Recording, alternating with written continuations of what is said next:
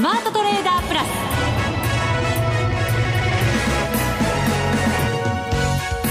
全国のリスナーの皆さんこんにちは。内田まさです。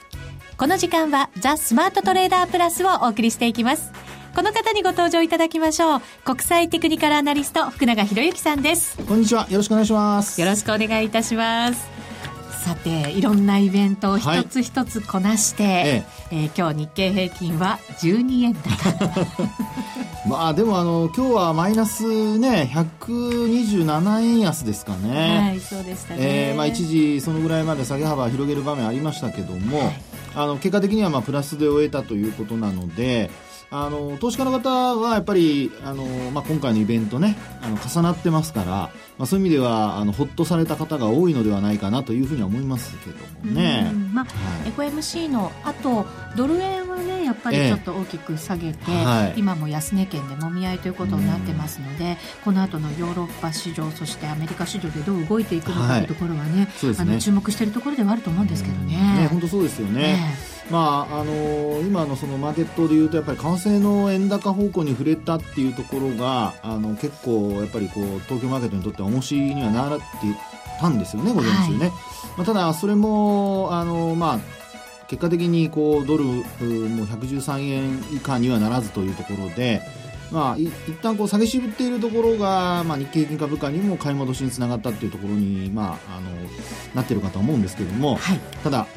今後どうなるかねこれ結構重要なんですよね。このねこうまあ後でちょっと話しますけど。ですよね。福永さん、えー、見えてますよね 先が。ちょっとだけですけどね。ちょっとだけ。見えてないかもしれないな今日じっくりお話、伺っていきたいと思います。よろしくお願いいたします、はい、よろしくお願いします。さあそれでは番組進めていきましょう。この番組を盛り上げていただくのはリスナーの皆様です。プラスになるトレーダーになるために必要なテクニック心構えなど今日も身につけましょう。どうぞ最後まで番組にお付き合いくださいこの番組はマネックス証券の提供でお送りします。スマートトレーダー計画。よーいドン。さあ、まずは足元の相場から振り返っていきましょう。日経平均株価は12円76銭高、19,590円14銭でした。安かったのが9時2分につけた19,454円17銭。そして高かったのが5番ですね、12時56分につけた19,618円99銭でした。はい、はいえー、まあ、あの、やっぱり日中の値動きではですね、今の内田さんの話にありましたように、あの、やっぱり5番に、あの、その日中の高値をつけるっていうパターンは強いパターンというふうに考えていいと思うんですよね。そうですよね。はい。で、なおかつ、やはりあの、プラスで終えるかマイナスで終えるかっていう点で見ても、うん、あの、本当引けの15分から20分ぐらい前のところですかね。あの、まあ、前日の終値を挟んで、もみ合いっていう形だったんですけども、はい、結果的には、あの、本当に小幅高で終えたということなので、えー、まあ、あこう全体相場と見てみれば底堅い動きだったっていうふうに、まあ言えるかとは思うんですが、はい。はい。ただそこでやっぱりポイントになってくるのは、あのー、このまま、あの、トレンドがどっちに出るかっていうふうに考えていたところで、うん、大方の予想っていうのはやっぱりドル高になるっていう予想が結構多かったような気がしたんですけども、予想としてはやっぱりこう、利上げをしてきて、ええ、その先の見通しもちょっと高派だったりして、さらなる利上げ、期待みたいな動き、ね、はい。ですから、やはり今回の、あの、まあ、マーケットでよく言われているそのドットチャートって言われるものですね。はい。で、これなんかを見ると、あの、中央値がですね、まあ、これまでと全然変わってないと。うん、で、逆にその中央値のそのドットの、まあ、点の数ですね。これが前回よりも増えたということで、はい、結果的にはもう本当に予想に、こうなんですか、逆に集約されちゃったというような、うん、そんな流れになってるんですよね。ということから、やはりあの出た後、まああとイエレン FRB 議長の会見もありましたけども、まあ、結果的にはもう本当に1円以上円高に触れて終えていると。そうですね。113円台前半まで来ました。はい、ね、はい。で、こういうふうに考えますと、やはりこう材料として、あの、東京マーケットが、あの、19,600円台を、やっぱりこう、上回る場面というのをですね、うん、あの、続けていく、あるいはそこから2万円に乗せるまで、あるいは近づくところまで行くためにはですね、この為替がね、あの、これだけこう、えー、FOMC の結果を受けて実際の利上げが行われたにして、あの、結果を受けてもですね、あの、まあ、えー、日経平均株価が上昇できないとなると、うん、ここからの動きっていうのは本当になんか個別の材料というか、日本独自の材料が何かしら出てこないとですね、はい、なかなかやっぱ買い上がるには、ちょっと厳しくなってくるんじゃないかと。ああ、追い風にはならなかったんですね。そうですね。で、もちろんこれで下げるという意味ではないんですけど、えー、実際にやはり、あの、まあ、よく、こう、ポジションを皆さん、ね、この番組聞かれてる方は実際のトレーダーの方も多いと思いますので、えー、何かしらこう、まあ、イベントを織り込むといったときに、えー、まあ、今回のように、例えば、あの、事前の、あの、情報ベンダーなんかが出している、その利上げの確率、あるいは利上げに対するその、えー、まあ期待度合いっていうところで見ると、まあ、ほぼ100%まで織り込まれたわけですよね。はい。で、そうなると、基本、例えば70とか50の時には、あの、実際にこう、ポジション、まあ、100までは持っていかないじゃないですか。うん、そうなると、例えば60%のポジション、あるいは30%、20%のポジションということで、どっちに行くか分かんないというような状況から、仮にその価格がこう、まあ、ドル円が上がったとしますと、はい、残りの例えば70%、50%っていう、まあ、いわゆるキャッシュポジションですよね。うん、それをその動いた方向に投資するっていうことができるわけですよね。はい、ところが今回のケースはほぼ100%まで織り込んでいて、で、なおかつポジションももうほぼまあパンパンなんていうふうになってくると、そこで売ろうっていう人が出てくることの方が、やっぱ多くなりますよね。うん、上はつけちゃったよっていう感じですよね。はい、マックス予想は、そうですね。いいところまで織り込んじゃった。ええ、そうです。となると、やはり昨日のその、まあ、ドル円の反応を見ても、あの、110、まあ、いくらでしたかね、114円台、はい、えー、の後半、うん、結局88銭まで行きましたけど、私が見てるところでは。はい。で、115円届かなかったんですよね。そうですね、重かったですね、そのあたりからね。ね、そしてその後に、まあ、落ちてくるっていう流れになってますから、ズドンと。はい。今後の動向を考えるにあたっては、まあ、やはり、今回のこの高値を抜くためにはですね、それなりの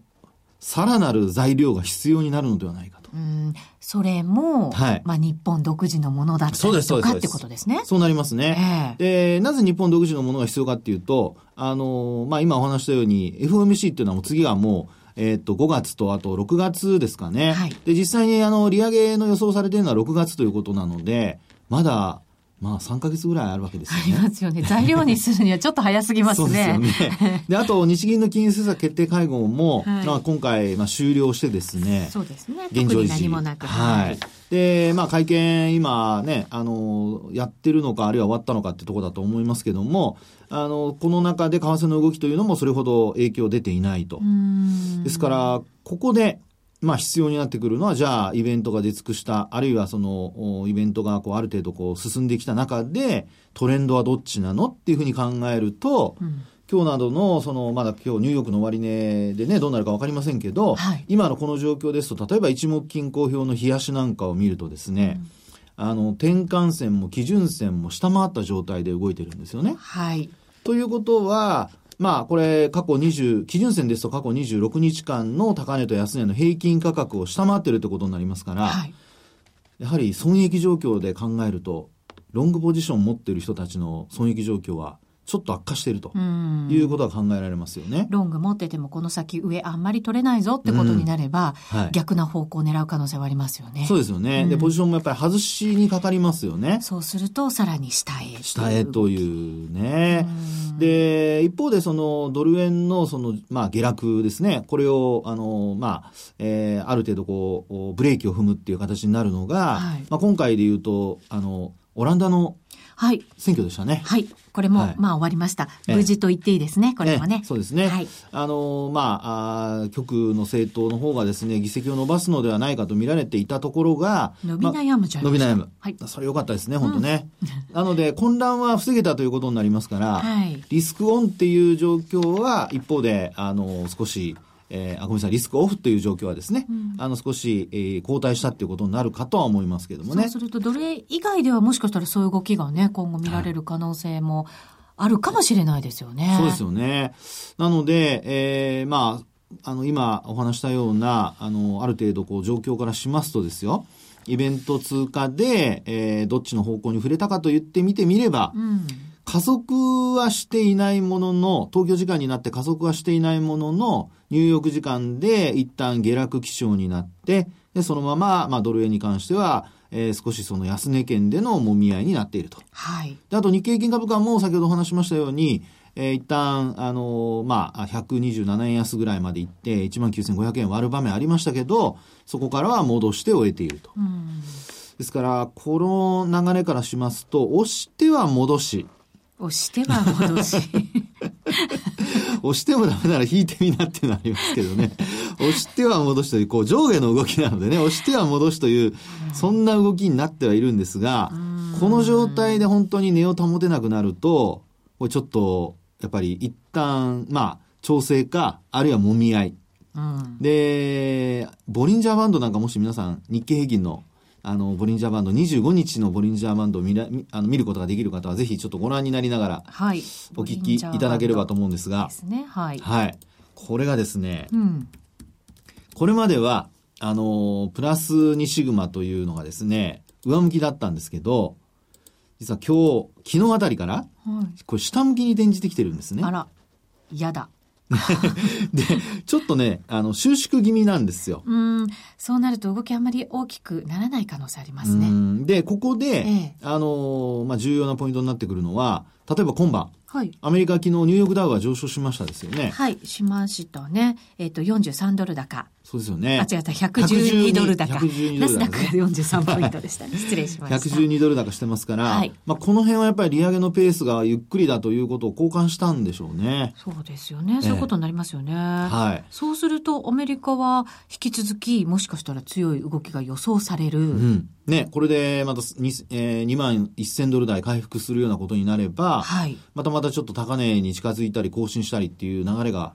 できてくるかもしれないですね。で、そうした中でこう日本株にあのフォーカスして見てみると、今お話したようにボリンジャーバンドのプラス2シグマが下向きに転じていると。はい、で、こういうところで一番、例えば注意をして見ていかないといけないのが、このプラス2シグマを上回って始まるような窓開けで上に離れるかどうかですね。はあ、え、じゃあ、はい、結構強い動きがないとダメじゃないですか？そうですね。あの、今日の高値で言うと、19,618円なんですけど、はい、今日19,590円で終わっているじゃないですか。なので、えー、まあ大体40円、まあ30円ちょっと上昇して始まると、うん、これボリンジャーバンドのプラス2シグマあたりで始まることになるんですよね。うん、で、プラス2シグマの値、今日の値が19,661円なので、まあ、できれば7、80円上で、プラス2シグマを上回った形で始まって、まあ、そのままプラス2シグマが、まあ、サポートになるようなことになると、3月2日のザラバ高値を抜いて、はい。で、あの、上っ離れるっていうことも、ちょっと期待できるかなと。うんですから、ドル円があんまり動かないでくれれば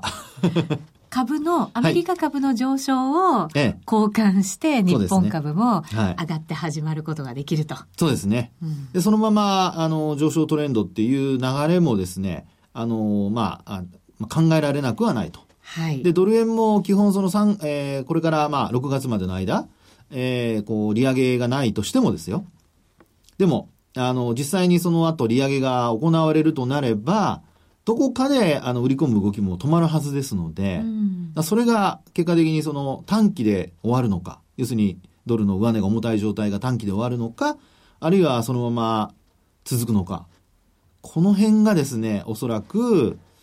まあアメリカの経済指標の結果次第でこう一喜一憂させられるっていう流れになるのではないかなというところなんですよね。う んどこかで下が、下げ止まれば、どこかでが気になるんですけど、ね、どこかで気にどこかで。いや、それはもちろんそうですよね。これね、あの、本当に、これもあの、えっ、ー、と、ドル円の一応均衡表の月足なんかを見ていただくと、はい、非常にこれ面白いんですけど、もうこれね、あの、このこの番組は、あれですね、手を動かしながら聞く番組っていう。チャートをね、細かく。そうです、そうです、そうです。はい。で、はい、オンデマンドもそんな風に聞いていただければと思いますが。はい。で、ここでですね、ポイントなのは月足なんですけど、うん、これで、あの、まあ、一目均衡表を、まあ、見る理由なんですが、これあの、高値と安値というのは26ヶ月間の高値と安値に変わるんですね。はい。月足ですと。はい。そうすると、118円の、あの、66銭つけた時ありましたよね。はい。その時がちょうど高値になっていて、で、あと安値の時が今年、えー、昨年の6月の安値。うん、100円を割り込んだところ。はい。99円のところですね。という、こう、値幅になりますので、まあ、そこから見るとですよ、あの、いろいろ、あの、まあ、FX 取引されているところで違うとは思うんですが、この時の基準線の値が111円の60銭台なんですよね。うんうんうん、なので、えー、まあ、ここから円高に触れる場面が、まあ、仮に続いたとした場合、やっぱり111円の60銭前後までは押す可能性があると。うん、で、さらに基準線割り込むような場面があったとしますと、えー、その下に実は転換線というのは下から上に登ってきてまして、で、この転換線そのものは110円の50銭台なんですね。ですからもう1円ぐらい円高になる可能性がありますよってことになります。なので、ドル円、あの、今回の、この、まあ、FOMC の結果を受けて、はい、なかなか、あの、1日で戻せないっていうことになってくるとですね、あの、もうしばらくは円高が続く。で、そのサポートになりそうなのは、今お話したような、あの、一目均衡表の月足で見ると、基準線。それからあとは、それをもし仮に下回った場合には、まあ、転換線。うん、まあ、そういったところが、あの、これからこう下落が続いた場合のそれぞれの目処になるのではないかというところですね。はい。これでもこうずっと気にはなってたんですけど、ええ、株とドル円のその動きってやっぱり違いがここまであったじゃないですか、はいね、株の方がやっぱりちょっと強くて、はい、ドル円に関してはやっぱり上値が重くて、はい、でそうなると本来だったら利上げを織り込んでいくんであれば、え、もうちょっと元気でもいいよねっていう話をこの番組でしてきて、そうですそうですそうです、はい、でも織り込んでいけなかったというか他に何か懸念があったっていう感じの話をねずっとしてきたような気がするんですよね。どうなんですか？その FOMC だけでね、また決めていいのかってところもあるじゃないですか。なんか机コツコツ叩かれながらなんか聞かれてる感じですよね。やっぱりね、そこはなんかこう、明らかにしておかないといけないなっていう、こう話を聞きながら思うわけですよ。まあそうですね。ねあのー、えー、折り込み方っていろいろあるんですけど、はい。あの、マーケットさっきお話したように、あの、100に近づく、100%に近づくとなると、うん、これまた、あの、要は出尽くしとかっていう反応に変わりますよね。はい、で、今回のケースで言うと、どちらかというと、そのケースが、あの、まあ、当てはまるのかなというところなんですよね。出尽くし。はい。で、あの、本来、まあ、さらにこう、ドル高が進むためには、はい、これまで、あの、今さっきの内田さんの話のように、ええー、まあ、他になんか懸念材料があるのではないかっていうね、話がありましたけど、それがまさにですね、利上げのペースだだったんじゃないかと思うんですね。なるほどね、はい、今回の利上げするしないとかじゃなく、そうです、その先のペース。ペース。うん、で、これがさっき、あの、ドットチャートでお話をしたように、はい、結果的には、まあ、中央値に収まってしまったと。そこにまた逆にこう、集約されちゃったっていうところで、うん、もう本当に FRB の、まあ、あの、FOMC のね、あの、理事の方たちは、それこそ、もう、これで決まりみたいな そういう なんかね、結果になっちゃって、マーケットとしては、ああ、なんだ、じゃあ一旦売っとくか、みたいな。まあ直前になっていろんなことを言われましたからね。はい、3回、4回上げるっていうのもそうでしたし。そうですね。あとはイエレンさんがもう任期満了が近づいてるから、もうやっちゃうよっていう、なんか、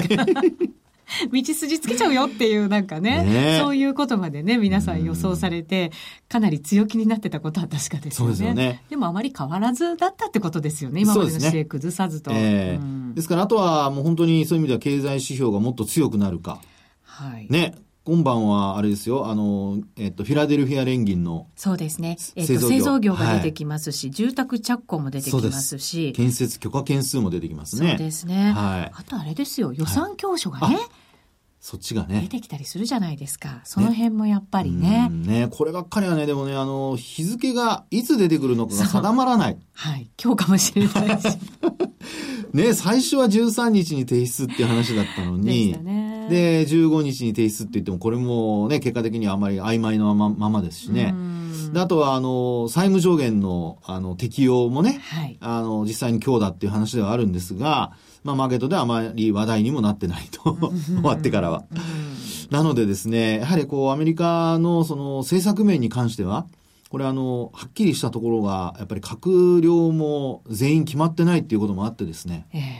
なかなかね、一筋縄、一筋縄ではいかない状態になってますから、はい、期待がつながっている間はいいものの。そうですよね。それまたなんか中身出てきて、はい、出尽くしとかになりかねない感じがしちゃいますね。いやでもね、長く続けば続くほどそういう状態になりますから、日経平均株価もこのもみ合いっていうのを、本当にあの、上に行くためのエネルギーを貯めているっていうことだけで考えない方がいいかもしれないというのがですね、今回のドルが上がらなかったことへの教訓じゃないかなというふうには思いますけどね。そうですね。こうやって話してても、なかなかこう結論が出てこない感もあり、マーケットも多分そういうことなんだなって、みんながやっぱりなんか消化不良というか、すっきりしないなっていうね。確かにね、イベント過ぎても次から次からね、やってきますからね。はい。後半もまだまだ続きます。はい、以上、ここまではスマートトレーダー計画、用意ドンでした。日本株投資をお楽しみの皆様。今、新大統領が誕生し、注目のアメリカへ投資してみませんか？米国株に興味はあるけど、英語だし、知らない企業も多いし、なんだか難しそうだなと思っている方。実はそうではありません。米国株は1株から購入可能。株価は100ドル以下の銘柄が多く、1万円もあれば、あなたもアメリカ企業の株主に。少額から投資でき、始めやすいのが米国株の特徴なんです。多くの企業では配当は3ヶ月ごとに支払われ、配当金をもらえる楽しみがたくさん。最近は日本でもサービス展開しているアメリカ企業が増えており、日本人にも身近になったことで、米国株投資を始める方が増えています。マネックス証券の米国株取引サービスはお得がたくさん。手数料は業界最安水準。特定口座にも対応。取扱銘柄数はオンライン業界最多の3000銘柄超。さらにさらに、米国株を初めてお取引されるお客様には、最初の20日間限定で、取引手数料を最大3万円までキャッシュバック。米国株なら、マネックス証券。今すぐ、マネックス証券、米国株で検索。当社が扱う商品などには、価格変動などにより元本損失、元本超過損が生じる恐れがあります。投資にあたっては、契約締結前交付書面などを必ずお読みください。マネックス証券株式会社、金融商品取引業者、関東財務局長金賞第165号。ザ・スマートトレーダープラス。今週のハイライト。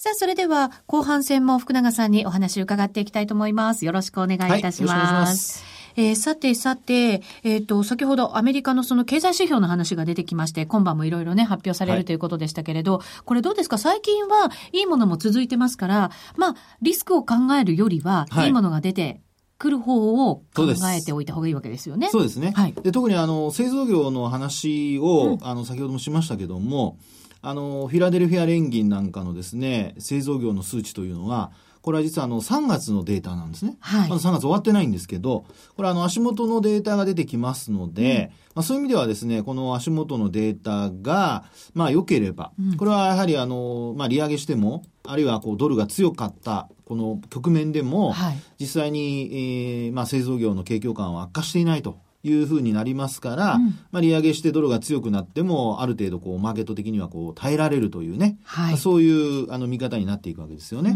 で一方で、あの、例えば予想を下回ったりだとか、あるいは悪化するような、まあ、結果になった場合、そうなりますと、やはりこう利上げというのをですね、緩やかなペースはそのまま続くんじゃないかっていうことにあのつながっていきますので、はい、まあ、そういう意味ではやはり、えー、こう短期的なドルの下落局面っていうのが続くかどうかっていうのは、うんこのアメリカのやっぱり景況感特にこの経済指標の発表がこう月末からまた月初にかけてね、えー、いろんなものが出てきますので、はい、まあ、そのあたりが、あの、予想を下回った場合には、ちょっとやっぱり日本株に対しても警戒が必要になってくるっていうことにはなると思いますけどね。警戒といえば、はい、あの、日本株に対しては、あの、外国人の売りがやっぱり続いてるところもあるんですよね。そうなんですよね。えー、で、あの、まあ、本当に今日先ほど出たほやほやの、ほやほや。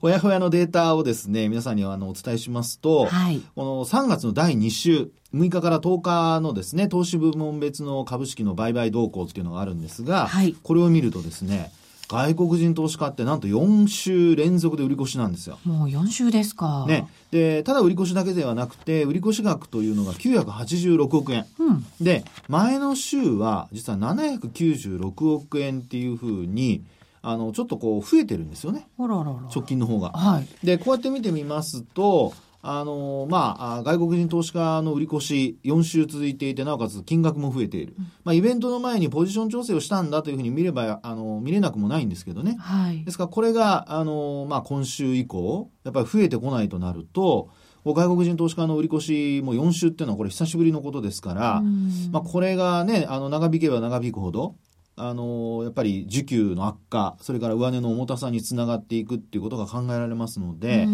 あ、そこはやはりあの株のあの投資をされている方は特にやっぱり注目しておく必要があるというふうには思いますよね。はい、これ、はい。こんなふうにやっぱりあの見ていくとですよ、結構ですね、需給関係っていうのが、株式市場をですね、支えている面もあれば、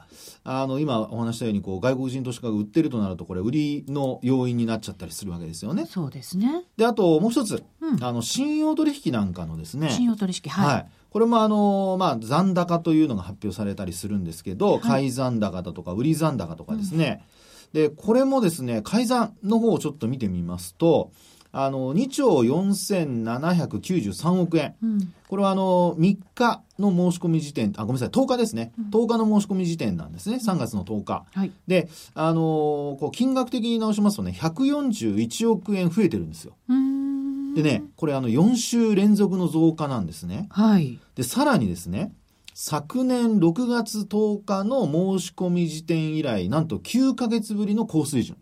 ですから株価は上がってないんだけども、信用取引の改ざんは少しずつ少しずつ増えているっていうそんな状況なんですね。みんな上に上がると思ってるから仕込んでるってことですか？ねそれが一つ考えられますよね。そうですよね。ねでもじゃあ上がらないとすればね。ね。やっぱりそう長く持っておけないですよね。その通り。あの、だって期日ありますからね。ね制度信用取引ですと、これ、あの、6ヶ月でやっぱり返済をしないといけないということになってますからね。はい、で、まあ、こうやって考えますとですね、あの、時給、まあ、特にあの、信用の改ざんって実はあの、残高、あの、まあ、ピークアウトする時の、こう、水準の目安っていうのがありまして、だいたい3兆円を上回ってくると、うん、あの、これまでも、あの、ピークアウト、まあ、要は株価が天井をつけると。いうようなことが結構多いんですね。うん、ですから、まだその3兆円にはまあ5000億円ぐらい届かないんですけど。2兆4000億円台ですね。そうです。はい、ですから今日みたいに下がって始まって、で、戻して終わる。うん、で、あの、まあ、高値抜けられないんだけども、一応皆さんは含み益が出てると。ね。そういう状態で、信用の改ざんが積み上がっていってですよ。で、少しずつ少しずつ、あるいは急落っていうようなことになると、一気にこう評価損につながるっていうことが考えられますんで、うん、まあ戦略的に考えるとやっぱりこういう時にはですね、上に抜けられないなと思ったらこまめに利益を確保するっていうのもですね、株式市場では重要な、まあ戦略になってくるんじゃないかと思いますね。そうですか。はい。為替も今113円台をもしかしたら切ってしまうかもしれないぐらいまで来てましたからね。やっぱりこの番組慎重にやっててよかったな。ねえ。なねえじゃなくてなんかちょっと今嫌な気分になりましたけど。いやいやいやそんな急落するかどうかは別ですよ。まあそうですね。ね。空売りは皆さん気をつけてくださいね。これ踏み上げられるとえらいことになりますからね。ね、はい、今晩なんかねあんまり大きなことが起きないようにちょっと祈りたいと思います。内田さんのアノマリできちゃったらすごいな。さあここまでのお相手は福永博之と内田まさでお送りしました。それでは皆さんまた来週この番組はマネックス証券の提供でお送りしました。